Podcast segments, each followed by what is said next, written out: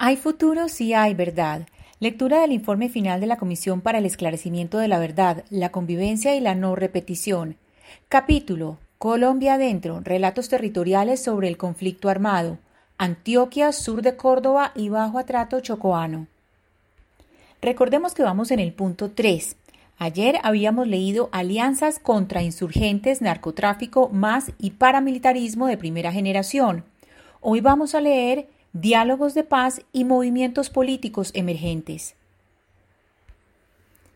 En 1982 se dio un cambio de gobierno y llegó al poder el conservador antioqueño Belisario Betancourt, 1982-1986, con la promesa de negociar la paz con las insurgencias de izquierda. Bajo el lema de El silencio de los fusiles, en 1984 empezó un proceso en el que las FARC, la Autodefensa Obrera ADO, el EPL y el M-19 dialogaron con el gobierno de Betancourt, buscando una transición de la lucha armada a la política. En el contexto de los diálogos y como resultado de la negociación con el gobierno, se fundaron partidos políticos como la Unión Patriótica, que se desprendió de la negociación con las FARC, el Frente Popular de la negociación con el EPL y a luchar.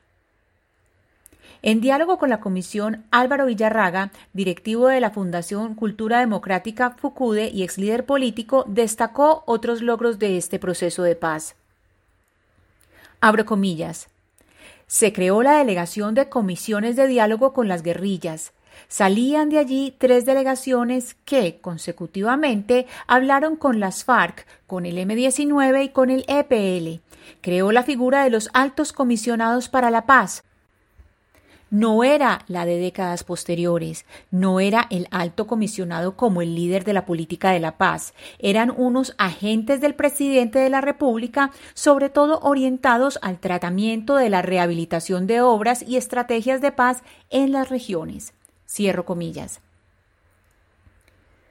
Sin embargo, el silencio de los fusiles duró poco en la región. Por un lado, el ejército rompió la tregua y atacó a varios campamentos del EPL en Antioquia y Córdoba en 1984. Además, el negociador de paz Oscar William Calvo, secretario general del PC de CML y representante de las negociaciones de paz del EPL, fue asesinado junto a Alejandro Arcila y Ángela Trujillo, dos dirigentes de la Juventud Revolucionaria de Colombia JRDC, el 20 de noviembre de 1985 en la ciudad de Bogotá, situación que precipitó el fin del proceso y la reactivación del conflicto. Varios grupos guerrilleros, entre ellos el EPL, el M19, el PRT y el ELN y el movimiento Quintín Lame, buscaron unificar sus acciones a través de la Coordinadora Nacional Guerrillera CNG, creada en 1984. La toma de Urrao, en los límites entre Chocó y suroeste antioqueño, llevada a cabo el 18 de noviembre de 1985 por una fuerza conjunta del EPL y el M-19, significó el rompimiento de la tregua y afianzó el distanciamiento de las insurgencias con el gobierno de Betancourt. Apagó la ilusión de la paz. De acuerdo con el relato aportado por un profesor sobreviviente y testigo de la toma de Urrao, esta acción fue considerada como la primera acción militar conjunta de la Coordinadora Nacional Guerrillera y recordó las afectaciones para la población civil. Abro comillas. Fue una cosa muy dura. Empezó a las once de la mañana. Yo iba para el colegio y me cogió en la calle peatonal aquí. Estaba yo entrando a un almacén cuando sentimos los primeros aviones que entraron bajitos y nos asustó mucho. Y esto en un momentico se llenó de guerrilla. Resulta que ahí fue el nacimiento de la coordinadora guerrillera.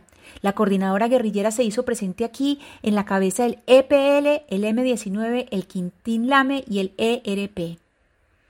El enfrentamiento fue todo el día y un policía citaba desde arriba aquí a todo el que venía al parque.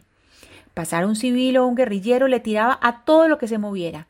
Ahí mataron un policía cuando entró la guerrilla, que los tomó por sopetón, porque esto se llenó de carros, eso que llaman carros de escalera, y esto al momentico se llenó de guerrilla por todos lados. Mucha gente. Yo creo que vinieron unos 300 hombres. El caso es que cayó un policía y después aquí subía una guerrillera y de ahí todo el comando le tiraron y resulta que ella venía con explosivos y eso explotó ella quedó vuelta pedazos. En esa casita, que se ve como muy humilde, esa de dos pisos, que tiene como una puertecita verdecita, ahí vivía un pelado alumno mío, y ahí había una tiendecita. Y cuando eso se veía todo y se veía la calle, el muchacho salió a comprar un cigarrillito y le tiraron de ahí la policía y lo mataron. Era alumno nuestro. A mí me impacta mucho la muerte de los alumnos. Mataron al muchacho. Después un borrachito en el parque comenzó a gritar Mátenme el que quiera, que yo para morirme nací. Y lo mataron al frente del banco. En fin. Ahí hubo por ahí cinco o seis muertos. Hicieron reuniones, a nosotros nos reclutaron en esa calle y nos reunieron. Y en un lugar que se llama Santa Claro. Ahí hablaron esa gente. Y pidiendo que colaborara la ciudadanía. Cierro comillas. Esta toma, justificada por las guerrillas como una acción defensiva destinada a romper el cerco militar del gobierno, es una de las más recordadas en la región. Los excombatientes dicen que fue un hecho que mostró lo distintos que eran los grupos guerrilleros entre sí. Uno de ellos, que perteneció al EPL, reconstruyó los hechos en entrevista con la comisión. Abro comillas. Éramos dos conceptos muy diferentes de las cosas. Ellos tenían yo no juzgo, o sea, yo no digo qué malo que bien, no, no, no, eso no. Pero ellos, el M19, tenían un concepto muy diferente de las cosas comparado al que teníamos nosotros, y entonces eso llevaba a que se dieran choques. Ellos inclusive nos decían a nosotros que por qué ese trato con la gente, que nosotros no podíamos ser así, porque nosotros éramos muy allegados a la población. O sea, para nosotros era como nuestra razón de ser la población. Ellos mantenían una relación un poquito más lejana, más militar con respecto a la población. Cierro comillas. La tregua había servido de excusa para el crecimiento militar de los frentes de las guerrillas y para que el ejército pudiera encuadrar sus estrategias. Tras el fracaso de las negociaciones, tanto el EPL como las FARC fortalecieron su despliegue desde el sur de Córdoba y el Urabá antioqueño hasta el valle de Aburrá. En 1987 hubo un nuevo intento de insurgencias de unificar sus acciones a través de la coordinadora guerrillera Simón Bolívar.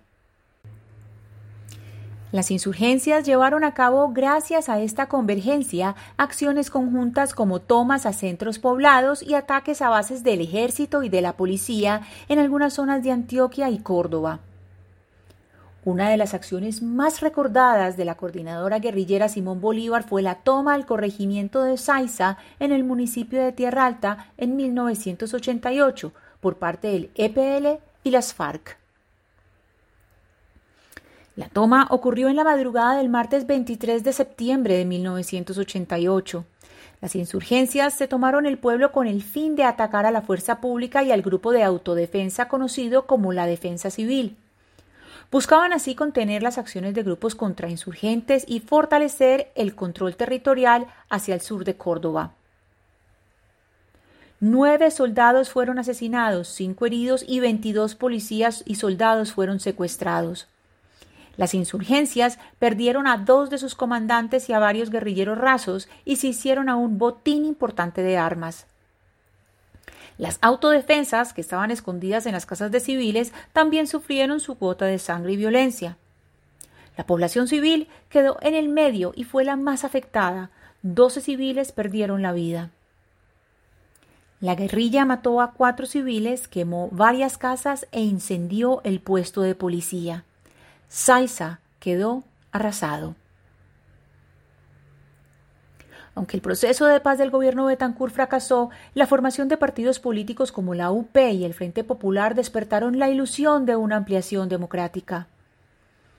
Estas nuevas formaciones políticas, sumadas a los movimientos sindicales y a los grupos que se conformaron para la defensa de la vida y de los derechos humanos, mostraron a una población civil y trabajadora que, aunque había sufrido los embates de la guerra, entendía que el diálogo y no las armas era lo que permitía buscar una salida a los conflictos sociales y políticos.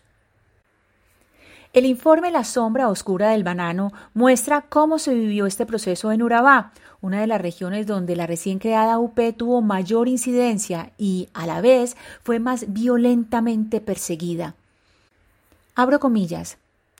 llegaron dinámicas unitarias de coordinación en las acciones de estos partidos y sus vertientes sindicales y sociales. La unificación sindical en la CUT y la unificación de Sintagro y Sintrainagro en 1989. Por su parte, en todos los procesos electorales entre 1986 y 1990 hubo acuerdos y alianzas entre la UP y el Frente Popular, al punto de que compartieron representación nacional en la Cámara de Representantes por Antioquia con base en sus potenciales electorales en Urabá. Cierro comillas. La esperanza de una transformación política tuvo un nuevo impulso desde 1988 con la elección popular de alcaldes que empezó ese año. Habitantes de regiones históricamente afectadas por la exclusión y la violencia bipartidista esperaban la materialización de las promesas de apertura democrática y la descentralización política. En Urabá, el Darién Chocoano, Unguía y Acandí, el Magdalena Medio y el nordeste antioqueño, la UP conquistó importantes espacios políticos entre la sociedad civil con un discurso diferente al del tradicional bipartidismo. A nivel nacional, la UP tuvo seis senadores, nueve representantes a la Cámara, 24 alcaldes, 14 diputados y 351 concejales elegidos con voto popular en 1986. Se designaron cinco alcaldes en Antioquia y uno en Córdoba durante ese año. En Urabá, entre el periodo de 1986 a 1997 se eligieron 119 concejales y 23 alcaldes electos de la UP. Abro comillas, la Unión Patriótica se consolidó como la primera fuerza electoral en los municipios de Apartado y Mutatá, resultando electos alcaldes y cinco de seis concejales, y segunda en Chigorodó, Turbo y Murindó. Con ello se posicionó como la segunda fuerza política a nivel regional. En esta misma dirección, según datos de la Registraduría Nacional del Estado Civil, la Unión Patriótica se convirtió en la primera fuerza política electoral del eje bananero y el sur de Urabá entre los años 1986 y 1994. Fueron alcaldes de la UP las administraciones de Apartado y Mutatá durante los periodos 1986-1988, 1988-1990, 1992 y 1992 a 1994. Adicionalmente, fue mayoría en los consejos municipales en estos mismos periodos. De igual manera, fueron electos alcaldes de la UP en Chigorodó y Turbo en 1994 y en estos mismos periodos la UP fue la segunda fuerza política en los consejos municipales. Cierro comillas. Vinieron entonces hostigamientos, persecución y asesinatos contra dirigentes y militantes. El periodo 1986-1988 fue de terror y amenaza para integrantes de este y otros partidos políticos y para miembros de los sindicatos. El grupo paramilitar Muerte a Revolucionarios del Nordeste, MRN, amenazó a los alcaldes de Apartadó, Mutatá, Remedios, Segovia y Yondó, todos pertenecientes a la UP. Uno de ellos, el de Jesús Martínez, alcalde de Remedios, fue asesinado en la ciudad de Medellín el 16 de mayo de 1988, un año crucial por el comienzo de la elección popular de alcaldes que se votó por primera vez el 13 de marzo y que mostró señales de cambios en el mapa político regional. Un exmiembro de la UP del municipio de Chigorodó relató lo sucedido en este año. Abro comillas. Realmente los asesinatos empezaron en 1988 con la masacre de Honduras, La Negra y Punta Coquitos. Nosotros no fuimos audaces para hacer público este quiebre, fuimos débiles. No comprendimos que eso era una forma para acabarnos. Ya en el 92 entendimos lo que buscaban y empezamos a actuar. Ese primer quiebre, el de las masacres, fue un quiebre pero contra la izquierda, porque donde se hicieron las masacres cayó gente de A Luchar, del PSC y de Esperanza, Paz y Libertad. El segundo quiebre, en el 92, fue contra nosotros como Unión Patriótica. El alcalde que me reemplazó cuando fui detenido fue asesinado, y ese se lo adjudicó el alemán. En Río Sucio lo cogieron, le cortaron las manos y lo mostraron por todo el pueblo. Él se llamaba Benjamín Arboleda, era de la Dirección Ejecutiva de la Unión Patriótica. El objetivo, conocido como Plan Retorno para recuperar a Urabá, era retomar el poder que nosotros les habíamos quitado. Empresarios, la Brigada 17 y la Fiscalía, HH dijo que la única forma de sacar a la Unión Patriótica era llegando al genocidio, porque la Unión Patriótica estaba muy arraigada en la región y para acabarlos había que degollar a las personas, descuartizarlas para infundir terror en la población. Cierro comillas. La hija del primer alcalde de la UP de Yondó narró a la comisión los señalamientos y amenazas que recibió su padre por militar en ese partido, lo que tuvo como desenlace su asesinato en noviembre de 1988 en Itagüí, Antioquia. Abro comillas. Eso fue en todo el parque de Itagüí. Era del parque hacia abajo, también a dos cuadras y media vivía mi tía, la hermana de mi papá, y allá con mi tía vivía mi abuelo, el papá de él. Entonces yo no me acordé sino de salir volada para allá. Yo no me acordé ni que a mi abuelito le fuera a dar alguna cosa ni nada. Yo salí corriendo por toda la calle a mil, llorando. Llegué allá a tocar la puerta y yo, tía, tía. Yo les gritaba desde abajo cuando ella me abrió la puerta y me dijo, mija, ¿qué pasó? Y yo, mataron a mi papá. Yo no dije más. Y ahí mismo mi abuelito estaba parado y ¡pum! cayó. Se sentó en un mueble y ahí quedó como petrificado, porque ellos, pues claro que todos sabíamos que lo de él era muy peligroso y que él estaba amenazado. Cierro comillas.